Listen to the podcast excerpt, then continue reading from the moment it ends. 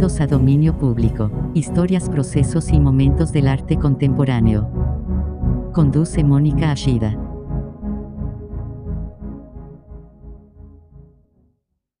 Buenas noches, bienvenidos a Dominio Público, historias, procesos y momentos del arte contemporáneo.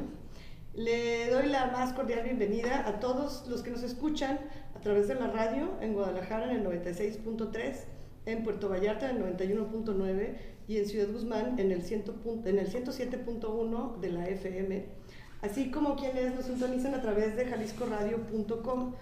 Eh, recuerden que seguimos grabando, por lo que si quieren estar en contacto con nosotros, lo pueden hacer a través de Jalisco Radio, de todas sus redes sociales, que son Facebook, Instagram y Twitter, o también eh, a través de mi Twitter personal, que es Ashida Mónica. Esta noche me acompaña Norberto Miranda, como siempre, que sigue produciendo, eh, participando aquí, acompañándome. Buenas noches, Norberto, ¿Qué ¿cómo estás? Buenas noches. Y tenemos un invitado muy especial, un invitado de lujo, muy querido, que es Rubén Ortiz Torres. Rubén, buenas noches. Buenas noches. Estuvimos mucho tiempo pensando en el programa, trabajándolo, tratando de encontrarnos y por fin tuvimos la suerte de encontrarte aquí en Guadalajara y de poder grabar esto. Y como es costumbre, antes de, empezar a platicar con Rubén, les voy a leer una semblanza para que eh, quienes nos escuchen se den ya una idea de con quién vamos a estar hablando hoy. Rubén Ortiz Torres nació en la Ciudad de México en 1964. Educado bajo el modelo utópico del anarquismo republicano español, pronto descubrió los sinsabores del poscolonialismo tercermundista. Siendo vástago de una pareja folclorista, pronto se identificó más con el ruido punk. Después de abandonar el sueño de jugar béisbol en las ligas mayores, el suicidio de algunos amigos y algún estudio de la arquitectura, decidió estudiar arte. Se graduó de la más vieja y una de las más académicas escuelas de arte en América, la Academia de San Carlos, en la Ciudad de México, y después de una eh, de las más nuevas y experimentales, el CalArts en Valencia, California. Después de sobrevivir la contaminación y el terremoto de la Ciudad de México, se fue a Los Ángeles con una beca Fulbright a sobrevivir disturbios raciales, incendios, inundaciones, más terremotos, balaceras, ataques a inmigrantes y la Proposición 187. Actualmente sigue en la escuela, pero ahora como profesor de la Universidad de California en San Diego. Durante todo esto ha podido producir pinturas, fotografías, objetos, esculturas, carros arreglados, instalaciones, videos, películas, textos y hasta ópera. Ha participado en multitud de exposiciones internacionales y festivales de cine y ha sido comisario y jurado de otras. Su trabajo se encuentra en colecciones públicas como la del Museo de Arte Moderno de Nueva York, el Museo Metropolitano de la misma ciudad, el Museo del Condado de Los Ángeles, el Museo de Arte Contemporáneo en Los Ángeles, el Museo de la Fotografía en Riverside, California, el Museo Universitario de Arte Contemporáneo en la Ciudad de México, el Centro de Arte Reina Sofía de Madrid y otras. Fue miembro del Sistema Nacional de Creadores y ha obtenido premios internacionales de la Fundación Andrea Frank, la Fundación para el Arte del Performance Contemporáneo en Nueva York, la Fundación Louis Comfort Tiffany, el Cine Festival de San Antonio, Texas, el decimocuarto Festival Internacional Cinematográfico de Uruguay y otros. Después de exponer alrededor del mundo y de vivir fuera de México, finalmente ha logrado corroborar que la música de sus padres era de hecho mejor que la mayor parte del rock. Así es que, pues bueno, ahora sí tuve que leer toda la semblanza porque valía Hasta la, la pena. policía sonó Sí, ya van a llegar aquí de qué es lo que está pasando. Y pues Rubén, sentaste las bases para una plática muy suave esta noche. Y como ya te dije, me da muchísimo gusto que estés aquí y como siempre, pues me gustaría empezar el por qué, eh, qué es lo que te liga a Jalisco, porque siento que este programa tiene un poco de homenaje, ¿no? Un poco de, de, nostalgia seguramente y muchas cosas que recordar que te ligan a esta tierra que tanto quieres y que tanto por, este, por quien te liga a ella eh, es el que vamos a ver y que tanto te ha dado. Y que tanto te ha dado. Así es que, ¿por qué no nos platicas, Rubén? ¿Cómo, ¿Cómo es que Jalisco es parte de, tu vida? Bueno, mira, creo que principalmente de dos maneras. Una de ellas, desde luego hay una relación familiar. mi abuelo era, era de Guadalajara, eh, mi familia venía de Jalisco y, ah, y otra parte de la familia de Colima. Entonces, eh, también hay parte de la familia de Michoacán, pero eh, pues hay esa relación ¿no? con mi abuelo.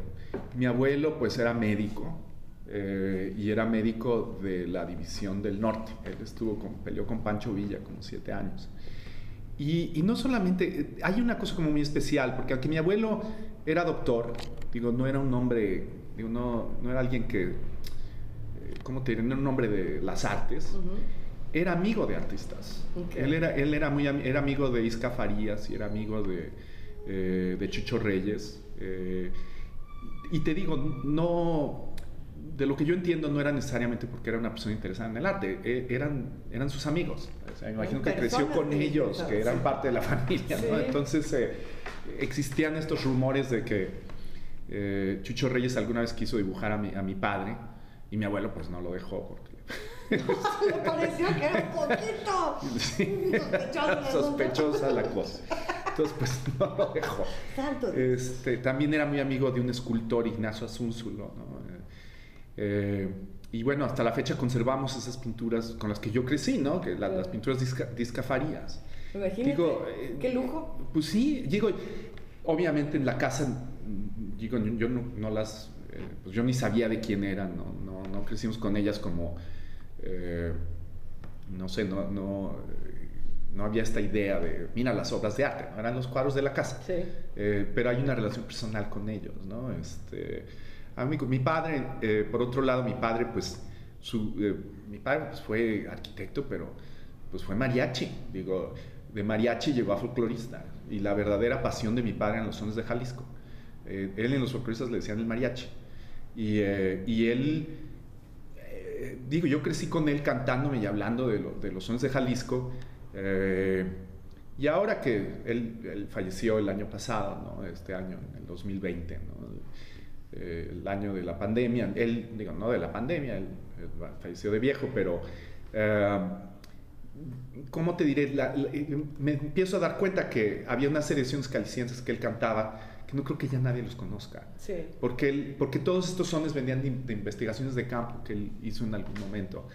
Entonces, ah, él antes de morir eh, quería grabar un disco de sones jaliscienses, al cual además quería ponerle eh, Vivan las Chivas. Eh, no sé por qué le salió esta idea del título. Supongo, él creo que estaba convencido que si le ponía así se iba a vender el disco y además ciertos sectores de la población, no en todos, pero bueno. Sí, los del Atlas pues no me van a comprar, pero eh, bueno, pero él tenía esta idea de que con eso iba a ganar un Grammy, iba, a, iba a vender el disco.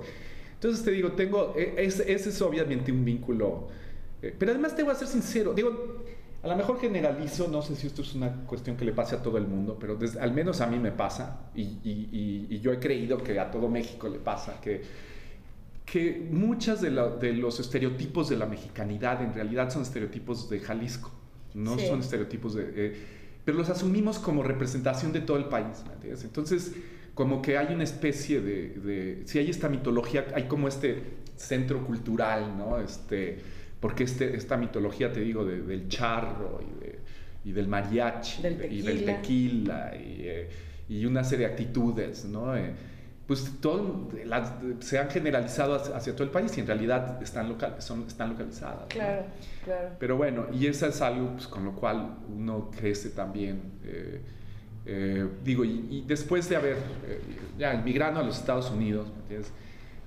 también ahí hay otra, otra, hay otra manera de relacionarse con Jalisco, porque Jalisco sí tiene una relación con California muy directa, mucho más que que la Ciudad de México o otras regiones, ¿no? Jalisco, Zacatecas, eh, Michoacán. País mucho más este, importante, ¿verdad? Hay una inmigración muy grande en Jalisco, ¿no?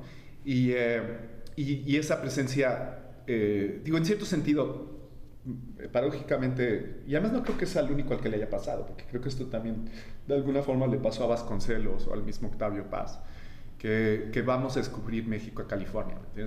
Y, a mí me toca descubrir México en California, porque, porque allí sí hay un México más completo, ¿me? No es esta la particularidad de, la ciudad, ¿no? En, el caso mío, bueno, pues yo que crecí en la Ciudad de México. eh, Y, y te digo, en Los Ángeles voy a descubrir estas cosas de las cuales yo crecí oyendo, como, como el tejuino o la birria, o, eh, como parte de la cultura local. Sí. Eh, y entonces, ah, eh, y bueno, y además por otro lado también, y esto hay que decirlo, cuando yo empiezo a hacer arte, francamente las primeras gentes que ponen atención en lo que estoy haciendo, pues eran tu hermano y Patrick Charpenel, que llegaban ahí y que de manera muy generosa eh, ponían atención a lo que estábamos haciendo los, los artistas jóvenes. Y, y- y bueno, y también vínculos con artistas jóvenes de aquí que habían estado allá, ¿no? Con gentes como el Violín y este, eh, que de alguna forma en algún momento estuvo en la Quiñonera y, bueno, Sí. y estas otras cosas, ¿no? Pero hay este, esta, este vínculo, hay esta relación. Y esta relación hasta la fecha eh, se sigue sosteniendo, ¿no? Porque ahora como profesor de la Universidad de, de California en San Diego, me, toca, me tocan dos cosas. No solamente tener alumnos que vienen de Guadalajara, como el caso de, de Juan Bastardo, pero además alumnos chicanos cuyas familias están en Guadalajara. ¿no? Eh, como es el caso de eh, este alumno muralista chicano, Oscar Magallanes, eh, ahorita una fotógrafa estupenda que se llama Marlene Mejorado, que, que es, eh, bueno, es, eh, es- está en Magnum, ¿no? entre otras cosas, ¿no? es, ya reconocida. Y, o hay otra artista en Los Ángeles importante ahora, joven, que se llama Carmen Argote, y cuya familia también es de, es de Guadalajara. ¿no? Entonces siento que eh, pues hay un vínculo, hay una... eh, eh, hay, hay esta como relación. El norte de México también tiene una relación muy particular con Guadalajara, sobre todo la costa oeste, porque eh, eh, la- artistas de Tijuana o, o- o de Mexicali o Tecate, eh, pues la ciudad importante más cerca pues es Guadalajara. Sí, ¿no? se va- la universidad, ¿no? La universidad vienen aquí y tienen carreras aquí. Y, y las carreras que ellos tienen son artistas que siguen teniendo un vínculo con, con el norte, entre ellos que- artistas como Cristian Franco y, eh, o, o el caso de, de- de Guillermo Estrada, ¿no? de, de Rancho Shampoo. Sí. Entonces, eh, eh, pues hay estos vínculos, o sea, sí hay, sí hay esta conexión que, que, que se ha recuperado, porque te, te digo, yo la, la tuve en algún momento, eh, hoy que fui, por ejemplo, con José Noé Suro, José Noé me reclama que por qué no hemos trabajado, si yo eh, fui uno de los primeros artistas que inventó hacer algo. Entonces, ha habido este vínculo desde hace mucho, ¿no? Y, y pues va y viene y... ah, No te dejamos en paz. No hay forma de que escapes de Jalisco. No, y, y te digo también, otra cosa que quisiera mencionar es, es, ah, es esta diáspora de Jalisco hacia el norte, ¿no? a California, y que también me tocó vivir de alguna manera en la Ciudad de México. ¿no? Eh, yo tuve como compañero en la preparatoria a, este, a Juan Carlos Pérez Rulfo, ¿no? hijo, de, hijo de Juan Rulfo, y sí me acuerdo de la experiencia de haber ido a su casa, este, que era una cosa curiosísima y de veras padre. ¿no? Claro. Padre y comer agua de tomar agua de arrayar. Bueno, la que solamente nosotros podemos con él, ¿verdad? sí, yo eh, pues ahí lo tuve que ir a descubrir ahí. eh, eh, muy Te vamos, curioso a, te señor. vamos a tener que regalar unos dulcecitos de Rayán que son maravillosos. Ah, pues. no Oye. Rubén, pues ¿qué te parece si oímos la primera pieza de todo el material que tan generosamente nos compartiste para abrir como con esta relación, con estos recuerdos? Eh, si te parece bien, vamos a escucharla y volvemos para platicar contigo. Venga.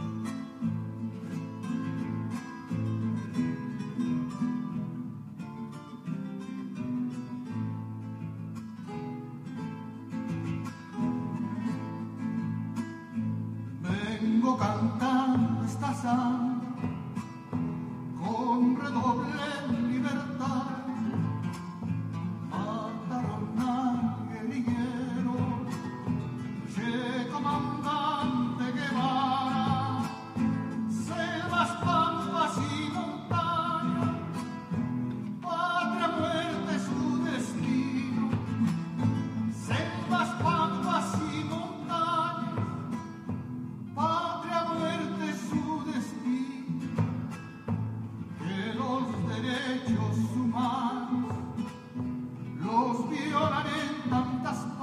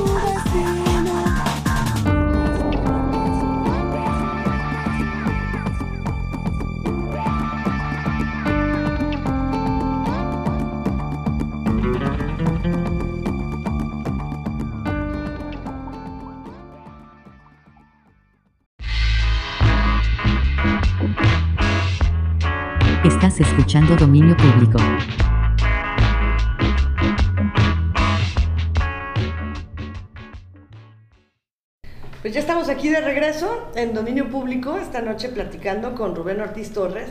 Rubén, y nos fuimos eh, de la música directo al corte, pero platícanos por favor, ¿qué fue lo que escuchamos?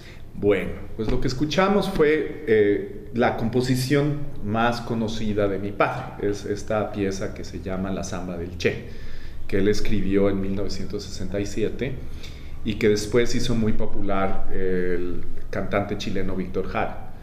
Eh, que después fue asesinado por la dictadura chilena eh, durante el golpe de Estado en 1973.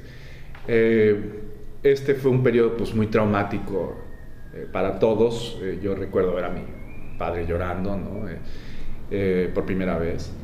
Y bueno, esta pieza, bueno, muchas veces se le atribuye a Víctor Jara. Al final oímos una versión que, que es una versión contemporánea hecha por un compañero mío de la escuela, eh, Carlos Casacuberta, eh, que es un músico estupendo, eh, uruguayo, ¿no? ahora toca en el grupo El Peyote Asesino de Uruguay. ¿Quién se imaginaría? Sí, el Sonaría más local, ¿verdad? que el grupo más importante de rock uruguayo es El Peyote Asesino. Pero bueno, en el año 2000 hice un proyecto en el, en el Museo del Getty, ¿no? en, el, en el cual nos invitaron una serie de artistas a hacer proyectos basados en las colecciones del Getty. Este fue un año importante porque el Getty no colecciona arte contemporáneo pero lo que ellos iban, eh, eh, la intención era que a, a partir de entrar al siglo XXI, el arte del siglo XX ya era arte del, Ah, del pasado, que claro. entonces el Getty podría coleccionar. Entonces nos invitaron a una serie de artistas a, a trabajar con, con obras eh, que ellos tenían, ¿no? con obras previas. Y yo pues me encontré una serie de... porque el Getty es, un- es- es una, es una institución grandísima, entonces tienen colecciones de pintura, de escultura, pero hay una colección muy rara de objetos de, que, de un centro de investigación donde hay fotografías y documentos que no necesariamente son, son artísticos, que están en este territorio gris de si son arte o son documentos históricos o qué, y donde tienen, por ejemplo, una colección maravillosa de, de fotos de Jalisco, por cierto, de imágenes de niños muertos, ya sabes, Ah, estas sí, eh, sí, sí. eh, preciosas. Y, y allí encontré una serie de fotografías en tercera dimensión, ¿no? de tarjetas estereoscópicas, de- de, de- precisamente de un siglo antes, de 1899, de la guerra hispanoamericana, donde los Estados Unidos ocupan La Habana. Entonces eh, veías imágenes de La Habana con la bandera norteamericana, Wow. los acorazados hundidos de españoles y las imágenes del ejército americano de los Estados Unidos en, en- en Cuba, pues siguen siendo, eh, siguen teniendo resonancia, porque es Claro. un conflicto que sigue existiendo, Claro, ¿no? que claro. no está resuelto. Entonces, eh, pues es, un- es una serie de relaciones ahí barrocas, ¿no? El- eh, resulta que el Che Guevara manejaba un Chevy, eh, Ok. un Chevy 1960, que es un carro muy valorado por los lowriders, y pues yo arreglé un Chevy 60 para que bailara la canción de mi papá. Entonces No, era, bueno. era con una película cosa. tridimensional. Sí. Y el Chevy 60 pues estaba basado en el, en, el, en el automóvil del Che Guevara que está en el Museo del Auto en La Habana. Entonces fuimos, lo documentamos y hice un documental en tercera dimensión donde, donde el carro baila a la, a la música que ustedes escucharon. sí. No, bueno, porque se prende al final el carro, ya me Se imagino. prende, sí, brincaba. No te quiero decir. Además, una vez saltó uno de los. Este, se rompió un ring y había unos viejitos viendo el carro y casi. No, no, no, nos no. los no. llevamos. Por suerte no pasó.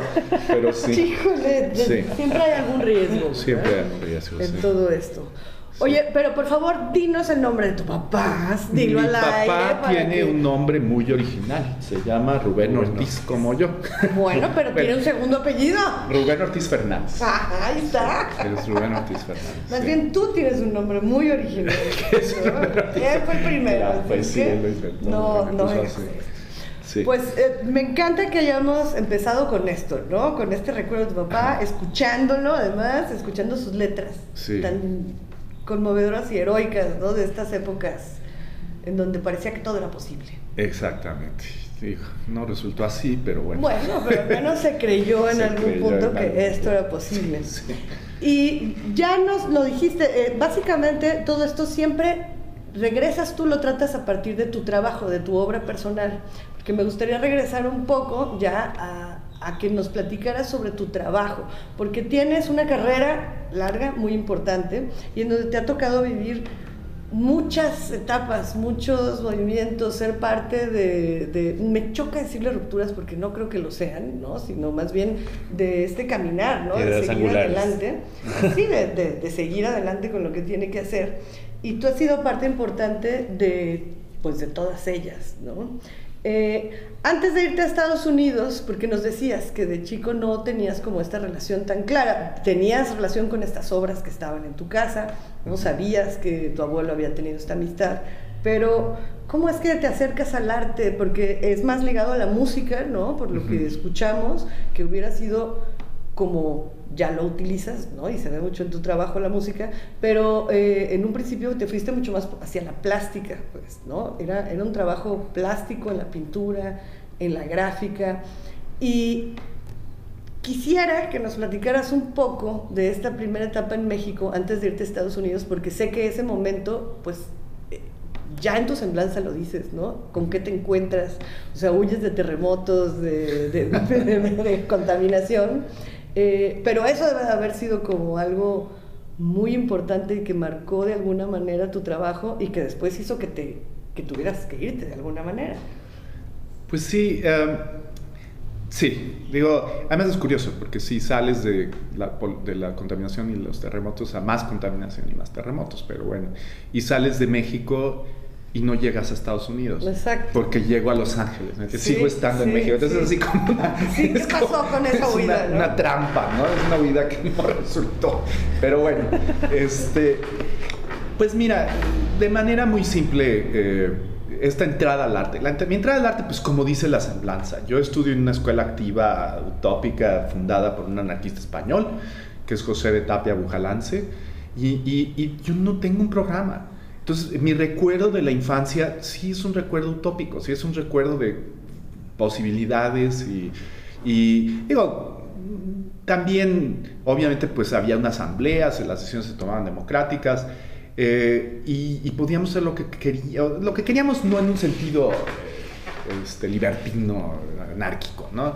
Pero, o lo que queríamos en el sentido que nosotros decidíamos los programas de lo que estudiábamos, no había límites. Entonces, como no había límites, era muy curioso porque los, los, hacíamos conferencias y las conferencias las hacías de cualquier cosa que te interesara. Entonces, pues a los niños, ¿qué les interesa? Pues había una conferencia de las canicas, pero luego yo, por ejemplo, me encontraba un libro de Le Corbusier en mi casa. Entonces yo decía, ¿quién es este? Pues yo voy a hacer una conferencia de esto.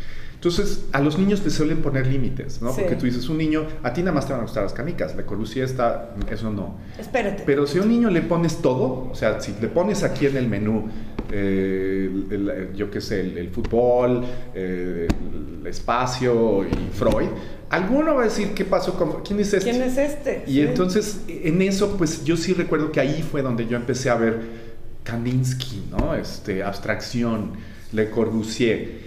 Eh, en la práctica artística pues no habían clases de arte así particularmente buenas. Yo lo que realmente hacía era dibujar mucho. Entonces, mi papá hasta la fecha, hasta antes de morir, él siempre se refería a mí como caricaturista. Okay. Él decía, bueno, tú haces obra, pero en el fondo eres caricaturista. Y a lo mejor no estaba tan mal, porque aunque la obra no es necesariamente, digo, no son dibujitos, no son, tiene, tiene muchos otros sentidos, sí. nunca perdí ese sentido del humor.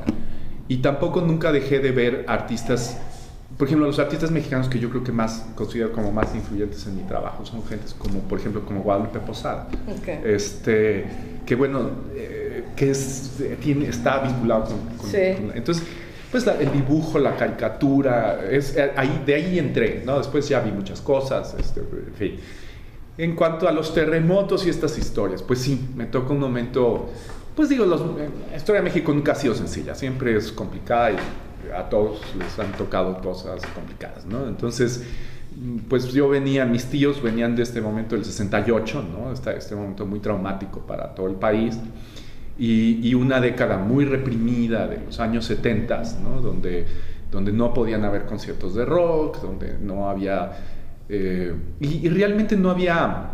Pues los artistas mexicanos no estaban saliendo al extranjero, ¿no? Eh, la ruptura y esto pues era una cosa más eh, de- de- que tenía impacto local. Por más que Cuevas dijera que él era famoso en París y no sé qué, pues la verdad es que había, la- la- su atención estaba en México, en. París. Eh, y, y bueno, eh, fundamos un espacio ahí de artistas como pudimos, no había, realmente no había un modelo a seguir, ni para salir de México, ni para nada, o sea, eh, entonces pues allí nos inventamos una especie de espacio independiente de artistas, que era la Quiñonera, eh, pero te digo, sin tener un modelo de... a- Actualmente, bueno, si haces un espacio así es probable que puedas conseguir una beca Claro. y, que, y que tengas un tipo de estructura. Nos sorprendes, nosotros pues, era un caos. Sí. Era, era, ah, ahora sí que nadas o te ahogas, este, a ver qué hacen. Y bueno, pues eh, empezaron a aglutinarse una serie de gentes y empezamos a hacer exposiciones. Eh, yo quisiera mencionar a Rubén Bautista, que fue un momento muy difícil porque después Bautista muere de SIDA, ¿no? Viene el, entre las tragedias, eh, la pandemia de aquella época, pues Claro. era, era, era la, la pandemia del SIDA, a la cual no, no se le daba, no se le da el reconocimiento que hay ahora a, a la pandemia actual, ¿no? Porque además fue mundial. Era mundial y, y era, la gente, no se hablaba públicamente de ello, ¿no? La gente no moría de sida, moría de, de dolor de panza, no sé, de, de infecciones, ¿no? Sí. Entonces, este, pues todo esto, esto sucede y entonces allí empezamos a inventar maneras de, de crear espacios independientes y de, y, de, y de salir como se pudiera y de hacer... eh, y estos espacios pues sí acabaron teniendo un impacto y, y- y de ahí empezaron, digo, eh, en algún momento a las galerías locales que habían en ese momento pues empezaron a poner atención de lo que se producía en estos lugares y pues... ah, y bueno, pues de ahí eventualmente ya conseguí una beca. Bueno, es una historia muy larga y complicada, pero conseguí una beca para salir fuera y, y empecé, y bueno, ir a California. Pero Rubén Sí. Bautista, lo retrataste sí. de forma extraordinaria. sí, pues él era... Ah, era un tipo... Si él no hubiera muerto, yo creo que ahorita sería una... Porque además era un curador muy eh, conciliador, ¿no? No representaba una facción particular de algún grupo de artistas. Era alguien que le, le interesa apoyar a todos. O sea, era un tipo muy especial. Eh, venía de San Miguel Allende, tipo muy especial. Sí, el retrato, pues hasta la fecha... me- Tengo unos dibujos también. de Qué maravilla. retratos, eh. Sí. En ese tiempo la pintura es algo muy importante en tu trabajo, es decir, y, y, bueno, la quiñonera, con todo lo que representó de, de cambiar, de romper unos esquemas, ¿no? Como de cambiar esta idea de esperar algo de, de una institución o de Sí. quien fuera, a más bien hacer lo que se tenía que hacer. ¿no? Y con todos estos símbolos que trabajas en esa época, porque ahorita obviamente recordé este retrato, pero también trabajas en una serie de simbolismos mexicanos ya muy particulares, ¿no?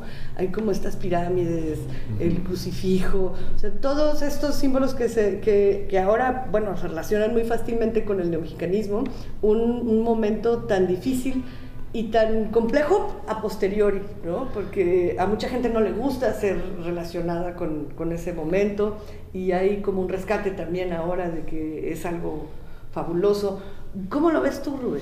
Pues mira, es una cosa súper complicada, desde luego, porque, eh, digo, hablamos de la ruptura. Tienes una escuela mexicana, pero en realidad esto viene desde mucho antes, viene desde, la conquista. Desde la conquista hay dos alternativas, o te asimilas a lo europeo o resistes con la cultura local, ¿no? Eh, y esta cultura eh, mexicana. Eh, la verdad es que a partir de ese encuentro, o conquista, o llamémosle como le queramos llamar, ambas opciones son inevitables, porque existen, están las dos. O sea, esta idea de que una va a sustituir a la otra, o que una puede ser independiente de la otra, o que puede haber cierta pureza, pues en realidad es falsa. O sea, eso no, no pues no. O sea, Sí. vivimos con las dos. Somos modernos y somos y ahí está la otra. O sea, tú vas al mercado y vas a ver, eh, pues va a haber una, el tipo con su iPhone, y, pero al mismo tiempo van a haber artesanías y van a haber una serie de cosas, van a estar toda la iconografía mezclada y vas a tener acceso a la televisión y al internet.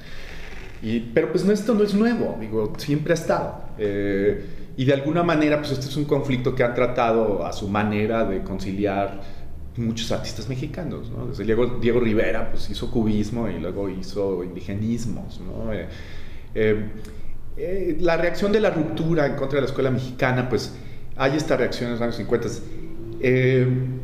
Pues es una reacción que además es una reacción realmente medio fracasada, porque no, la paradoja es que los, los el arte mexicano, ¿no? la escuela mexicana, se da a conocer en el extranjero y los internacionales no, son más bien de un consumo local. Sí. Eh, la discusión es, es, muy simplista y tal vez también fue muy simplista la manera en que yo racionalicé las cosas, porque desde mi punto de vista en, en, en los ochentas, el, para mí lo que se veía como una alternativa que iba a solucionar este problema era el posmodernismo.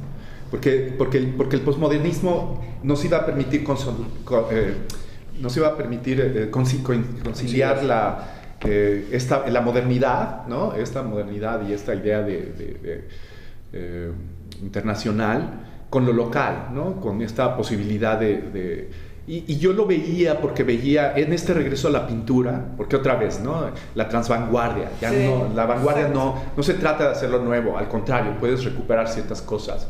Y yo veía, bueno, en el arte alemán eh, puede ser alemán, ¿no? Ya no es eh, la negación de, la, de lo alemán a través del por el trauma de la guerra, sino que podían Kiefer o ciertos artistas hablar de lo alemán, o los italianos hablaban de lo, de lo- de lo italiano. Dice, bueno, pues ¿por qué los mexicanos no podemos hablar de lo mexicano? ¿Me entiendes? Este, eh, y, pero al mismo tiempo utilizando nuevas, eh, también haciendo, bueno, viendo el, el lenguaje del arte contemporáneo y viendo otras cosas. Yo pensé que esa era una manera de, conciliar. Eh, y, y hubo este momento. eh, lo que sucede después en los, en los 90 es que otra vez volver, como es como un péndulo, ¿no? Que va oscilando, donde de repente se regresa a lo mexicano y luego se va a lo internacional, se regresa a lo mexicano. En los 90 hay una reacción en contra de eso, porque hay, hay esta mitología de que, de que no, de que el mexicanismo es un cliché eh, nacionalista, eh, folclórico de exportación. Sí. Pero es falso. El, el- el mexicanismo ni siquiera se consumió fuera de México. Digo, hubo una exposición en Nueva York, hubieron un par de cosas. Eh, estos, estos artistas que posteriormente atacan al mexicanismo como folclorismo de exportación, son los artistas que sí logran tener un mercado internacional, paradójicamente. Claro. Ellos son los que realmente son artistas de exportación.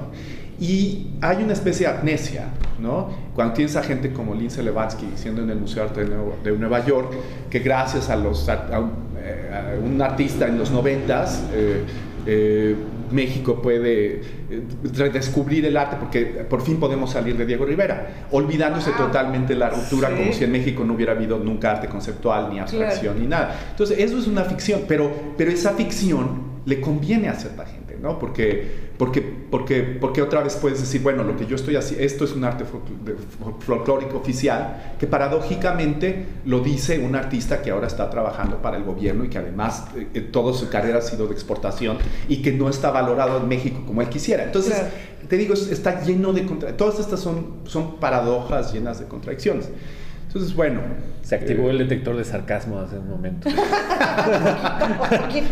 Bueno, pues es, es la verdad, digo, ¿qué te Claro, puedo decir? O sea, claro, claro, claro. Este, eh, pues sí, digo. Tema complejo. Sí, es un tema complejo. Ahora, yo quisiera pensar, por ejemplo, cuando veo a los artistas jóvenes, artistas locales, por ejemplo, de aquí, que, cuya obra tiene la libertad de tener referencias eh, a lo que ellos quisieran, ¿no? ya sean cosas mexicanas o jaliscienses o internacionales, o lo que sea, sea, ¿no? claro. abstractas o conceptuales, Claro, o, claro. en fin. Pues querríamos Sí. eso. Rubén, tenemos que irnos a nuestro segundo corte. Vámonos. Se pasa como agua Ajá. el tiempo platicando contigo, pero no se vayan porque regresamos en unos minutitos. Estás escuchando Dominio Público.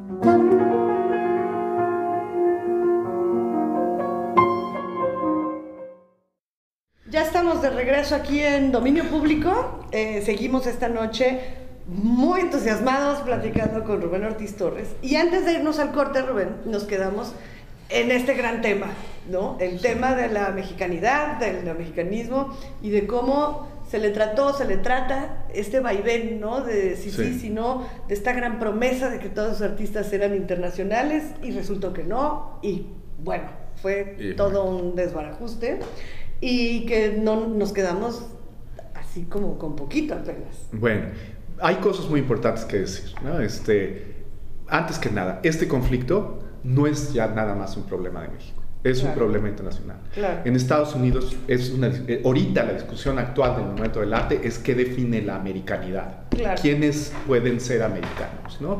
Y este es un conflicto racial y es un conflicto de clase, como también lo fue el conflicto del neomexicanismo. Claro. Porque muchos de los prejuicios en contra de, lo- de los... eh, eh, son también prejuicios de clase, ¿no? Estos prejuicios en contra del, del mexicanismo o de ciertos autores de esta obra es folclórica o es eh, o sea, eh, en cambio la otra es, es- es- es abstracta, es racionalista, es conceptual, es minimalista, es sintética, es racional, es, eh, eh, que además, sin decir que tiene connotaciones también por lo general masculinas, eh, occidentales, ¿no? Claro. este, cartesianas, en fin. Entonces, eh, eh, pues todo eso se está cuestionando a nivel universal. De alguna manera u otra la cuestionábamos en México, ¿no? En México pues, se viene cuestionando siempre, digo, porque esta es, un- es la discusión, es una discusión que te digo, viene desde Diego Rivera, pero es una discusión que afecta a cómo entendemos el trabajo de otros artistas como Toledo, eh, en fin, ¿no? Frida Kahlo, Sí. eh, eh, en fin. Eh, entonces, bueno, ahora te digo, no, esto no es un fenómeno nada más local, ¿no? Y es un fenómeno que también yo encuentro en los Estados Unidos porque el, el- arte, chi- por ejemplo, el arte chicano, ¿no? El arte chicano vive en estas contradicciones, ¿no? Y, y quién nos puede decir, por ejemplo, una cosa que a mí me parece absurda es que la se cuestiona el arte, al arte chicano se le quiere ver como una cuestión regional, local, eh, culturalmente específica y en, contra, en, en- en oposición al arte internacional, internacional entre comillas. Pero cuando me están hablando de un arte internacional, realmente lo que me están queriendo decir es un arte anacional, que no tiene referencia nacional. Porque si hay un arte internacional, yo diría que es el arte chicano. Porque, porque es un arte que deliberadamente está haciendo referencia a dos construcciones de nación diferentes. Claro. Entonces, en ese sentido, yo creo que pues, no hay arte más internacional que el arte chicano. A lo mejor el puertorriqueño o algo, o sea, pero, pero sí es un arte que deliberadamente está hablando de un espacio entre dos naciones, ¿no? Ansaldúa diría Nepantla, y en fin, hablaría de estas cosas. Pero, entonces, ahorita, ahorita todas esas cosas, te digo, se están, son discusiones que, están, que se están volviendo internacionales, ¿no? ¿Cuál es el lugar de la mujer en el arte? ¿Cuál es el lugar de los, del arte afroamericano, ¿no? Eh, eh, esta historia, ¿quién tiene acceso al- al y, y hasta la fecha, ¿no? Te digo, yo hablaba yo con José Noé y José Noé me decía que, que en el mercado, ¿no? Que a él le toca ver que las piezas que él hace, eh, si es un artista hombre o una artista mujer, si es un artista hombre, lleva un cero más al final. Y me estaba hablando de artistas en, en los cuales eh, la mujer es... con- eh, eh, eh, artistas mujeres que eran que yo veo creo que son más reconocidas que el artista hombre ¿no? Claro, claro. Este, es que tienen reconocimiento en museos, pero sigue el mercado representándose. Entonces, bueno, tal vez esto ya es una muy complicada, pero sí creo que en México esta, es, esta discusión de la, de, que ahorita es un tema, el tema del momento, eh, esta discusión identitaria, pues aquí es una cuestión de que ya llevamos ya todo un siglo. Y Este, seguiremos Y probablemente. seguiremos ¿no? probablemente, sí. Sí. Sí. Pues, ¿te parece si escuchamos otra de las piezas Venga. que preparaste para nosotros? Vamos a oírla y seguimos. Continuemos.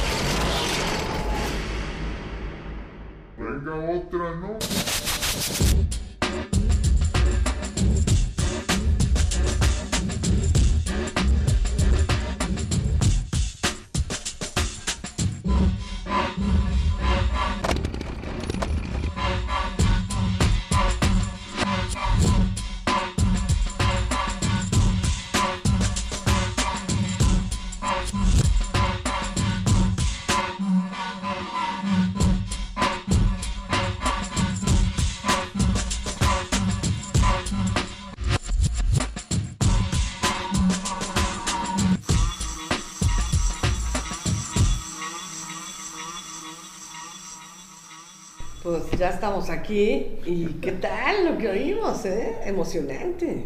Pues una- Bailando. sí, pues una colaboración con... Es una colaboración con, con un artista con el cual yo trabajo mucho, que se llama Jorge Verdín.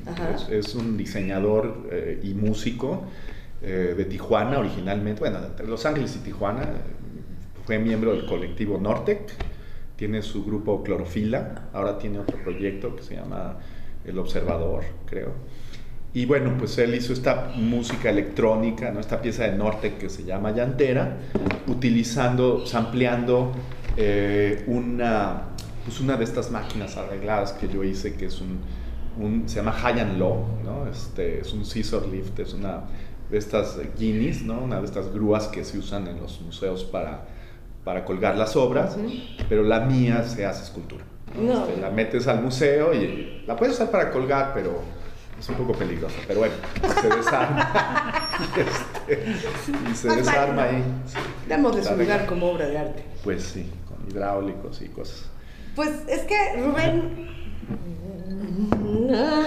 necesitamos hablar de muchas cosas y pues ya es amenaza porque esto se va a dos programas, evidentemente, porque tenemos muchísimo que platicar contigo. Y vamos a tener que ir cerrando este primer bloque, este primer programa, porque nos falta mucho que platicar. Me encantó platicar contigo de este recuerdo. Apenas nos quedamos en los 80s, empezando con los 90s, Rubén. Y tú ahorita estás pero súper activo. No, no hay forma de pararte, estás con muchísimas exposiciones eh, vigentes. De hecho, está la amenaza de que nos vas a dejar pronto porque tienes hasta una charla en este momento. Eh, los que oigan el programa en radio eh, van a saber que va a estar por ahí una pieza de Rubén, una colaboración también, ¿verdad? Eh, de la pieza que vamos a presentar Sí. hoy, sí, es una película. Se llama Fronterilandia. Es una película que hicimos en el 95. eh, también con otro socio mío con el cual he colaborado mucho. Yo colaboro mucho. Pues, eh, digo, desde luego, pues, tengo trabajo individual, pero pues entiendo que el trabajo hay que hacerlo en equipo, ¿no? Sí. Este, que hay que colaborar, que eso para mí es muy importante. Es, este, y pues este es un, es, una, es un antropólogo visual que se llama Jesse Lerner, que él hace cine documental, es profesor en la Universidad de Claremont.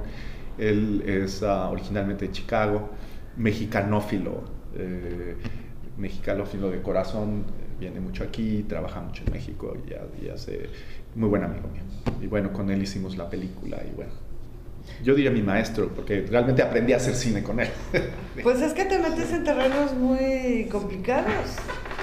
O sea, no- hacer música no es fácil, hacer artes plásticas no es fácil, hacer cine no es fácil. No, nada es fácil. Y menos como lo haces tú.